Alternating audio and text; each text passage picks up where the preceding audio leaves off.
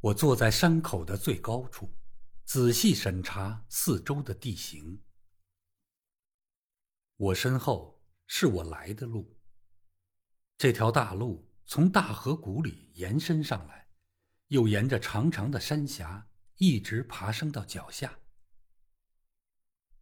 面前则是一片平地，足有一点五千米宽，里面布满了坑洞和野草。大路穿过草地，在对面沿着一条峡谷急剧下降。通到另一块平原，那里则是一片朦胧的绿色，一直伸向远方，融入了天际。左边和右边，都像是圆饼一样的平缓的绿色山丘。左边，也就是南面，远处可以看到色彩斑斓的高山。记得这正是我从地图上看到群山汇聚的地方。也就是我计划藏身的地点。我现在置身于北部高原中心凸起地带，方圆数英里的一切动静在这里都一览无遗。下面草地上，沿公路向前半英里的地方，一座农舍屋顶上，一缕炊烟正袅袅升起。除此之外，再不见人迹。只听得鸟雀啁啾，滴水潺潺。这时大约是早上七点，我正坐着，又听见天空中传来飞机引擎的哔哔声。我立刻意识到，这个我以为的有利地形，实际上成了我的陷阱。在这光秃秃的山顶上，连一个麻雀都无法藏身。我只有一动不动地坐着，听那飞机的声音越来越近，接着便看见飞机从东面飞了上来。那飞机飞得很高，但就在我望着它的当儿，它一下子下降了好几百英尺，绕着小圈子在我所在的山丘上盘旋，就像老鹰扑食之前的盘旋一样。一会儿，它飞得更低了。飞机上的人发现了我，我看见其中一个戴着飞行风镜的家伙正在盯着我看。忽然，飞机又拉起，迅速盘旋上升。我再定睛看时，它已加速向东飞去，一直飞的变成蓝色雾霭中的一个小黑点儿。我的脑子立即急速的转动起来。敌人已经发现了我，马上他们就会来围捕。我不知道他们会来多少人，但肯定少不了。我又想，飞机上的人看见了我的自行车，他们会推断我一定会继续在公路上骑着车子跑。如果是这样，那我只有往公路左右两边的沼泽里跑，才有可能逃生。于是，我推着车子下了公路。往沼泽里推了好几百米后，把车子扔进了一个水坑，一直看着它沉到了水草下面。然后我爬上山丘，从那里查看两边的河谷。河谷里那条长长的白色飘带似的公路，仍然一个人影也没有。我前面说过。这地方连个麻雀也藏不住。随着太阳渐渐升起，整个山野沐浴在了清新柔和的晨光中，甚至散发出像南非草原一样温暖的芳香。换个别的时候，我一定会迷上这块地方，而眼下，它只叫我感到窒息。这毫无遮拦的荒原四周，简直就是监狱的围墙。山间凛冽的空气，就像土牢中的气息一样。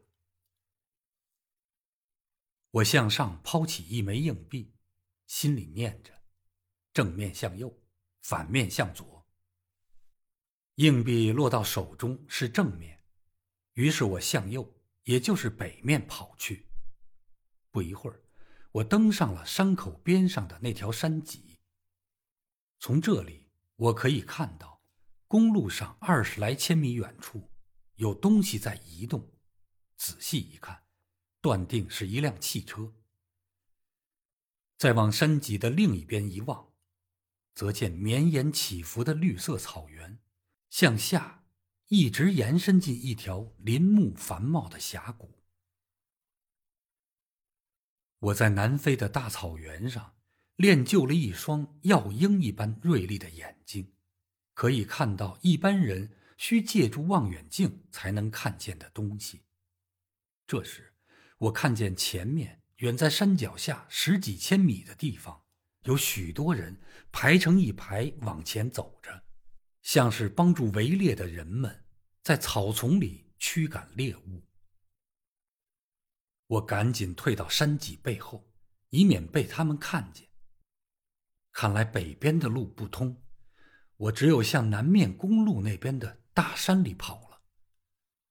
刚才看见的那辆汽车也开得近了些，但它离我还是很远，还有许多陡坡在它前面。我弓着身子拼命跑，只有在沟壑里时才敢直起身来，不时抬头查看前头的山顶。不好，前面山脊上也出现了人影，是我的幻觉吗？不是，前面清清楚楚一个。两个有好多人在山西那边顺着峡谷爬了上来。如果你被敌人四面包围在一个地方，最好的逃生办法是躲在原地不动，让他们找不到你。这一般来说是当然不错的。然而，在这种光秃秃的地方，我能躲到什么地方不被发现呢？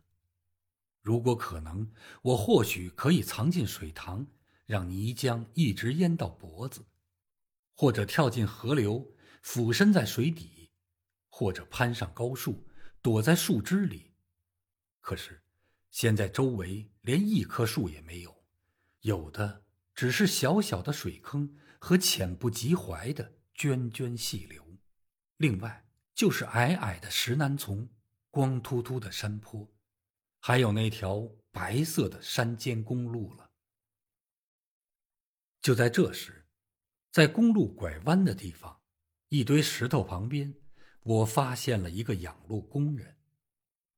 他刚到这儿开始干活，正在没精打采的抡着铁锤砸地上的石头。他打着哈欠，睡眼惺忪的望了我一眼。哎。我后悔死了，不该丢掉牧羊的活儿。他咕噜着，好像在对全世界说话。那会儿我想干什么就干什么，可现在，我成了政府的奴隶，被拴死在了这路边，搞得腰酸背痛。说着，他又举起铁锤砸向一块大石头。然后突然大叫一声，撒手丢开铁锤，两手捂着耳朵，咒骂了起来：“哦，老天爷，饶了我吧！我的头都要炸开了。”这是个粗人，跟我差不多高，但已弯腰屈背，脸上的胡子也有一个星期没刮了，鼻梁上却架着副巨大的牛角框眼镜。我干不了了，他又嚷道：“巡视员要怎么告我的状，就随他去告吧。我是要去睡觉了。”虽然一看就明白，我还是装糊涂的问他到底发生了什么事儿。就是我的酒还没醒。昨天晚上是我女儿玛丽安的婚礼，他们一直跳舞。跳到了鸡叫。我和几个伙计就在一边喝酒，就就喝成了现在这个样哎，我一看到杯子里红红的酒，就管不住自己呀。我说：“那你就去睡吧。”哎，你说说的容易，他叹道。我昨天收到通知，新来的道路巡视员今天要来。他一来，要找不见我，或者见我喝成这副德行，我就算完了。我，我还是得去睡觉，我就说我病了。嗯，说，说了也没用，他们都看得出我是得了什么毛病。我忽然灵机一动，新来的巡视员见过你吗？我问他。没有，他才来一个礼拜，开了一辆新车，就坐在车里到处查看。你住在哪儿？我问道。他挥手指了指小溪边的农舍。好了，你回去睡觉吧。我说。放心的去睡，我来替你干一会儿。巡视员来了，我应付他。他先是呆呆的瞅着我，继而，他那迷糊的脑袋似乎开了窍，明白了我的意思，脸上顿时绽开了一朵憨笑。呃呃，你真是个好人，他大声叫道：“这活儿容易，我已经弄好了一大堆石头。”你今天上午就不用再砸了，只要用那个小推车从路那边的采石场把石头推过来，再弄一堆就行了。我我叫阿列克山德·滕布尔，我干这行七年了，以前还在莱顿河上放过二十多年羊。我的朋友们都叫我艾克，有时也叫我眼镜儿，嘿，因为我的眼神不好。总是戴着眼镜。记着啊，跟巡视员讲话时要客气点儿，称他先生，他就高兴了。好了，我大概中午再回来。我跟他借了他的那副大眼镜，和那顶脏兮兮的旧帽子。我把自己身上的外套、背心和衬领脱下来，都交给他带回家。我还把他那杆淤满烟油的陶制烟斗也借来了，作为额外的道具。他交代了我要做的事，便不再啰嗦，转身慢慢的走回去睡觉了。他此刻心里的目标主要是床，但我想，在床边上大概还留着什么杯中之物，也在吸引着他吧。我心中暗暗祷告：巡视员来之前，你可千万要上床藏好啊！他一走，我赶紧穿上他的衣服，动手装扮自己。我翻开他的衬衫领口，这本来就是一件很土气的蓝白格子衣服，像乡下人穿的那种。翻开领子。露出晒成古铜色的脖子，更像是个补锅匠了。我卷起袖子，我的胳膊像是铁匠一般的黝黑，还布满了伤疤。我用路上的尘土把裤子和靴子铺成灰白色，又把裤脚挽起，用绳子扎在膝盖上面。接着着手收拾我的脸，用一撮土。在脖子上弄出一道水印儿。滕布尔先生星期天上教堂前洗脸时，大概也就洗到这圈印记为止吧。然后往脸上搓了许多灰，又想，养路工的眼睛应该是烂的，便想办法弄了点土到眼睛里面，使劲揉搓了一顿，便有了红肿发炎的效果。哈里爵士给我的夹肉面包，装在衣袋里，被养路工带走了，但他却把自己包在红手帕里的午餐留了下来，就归我享用了。我开心的吃了几大片厚厚的烙饼和奶酪，又喝了一些凉茶，包里还有一张寄给滕布尔先生的报纸，显然是他准备用来消磨中午时光的。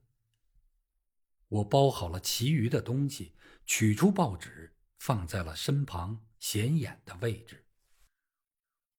我的靴子的样子还不符合要求，于是我在石头堆里乱踢一阵，把它们弄成了养路工人穿的那种像花岗岩一般的难看样子。然后我把手指甲又咬又抠，弄得粗糙又开裂。我要对付的敌人不会放过我身上的任何细节，所以我扯断一根鞋带，再胡乱绑在一起，又把另一边鞋带解开，让里面灰色的袜子露出来。到这时候，路上还没有人影。半个钟头前看见的那辆汽车，一定是又开回去了。化妆完毕。我便推起手推车，开始了从路边到一百米外采石坑之间往复不断的行程。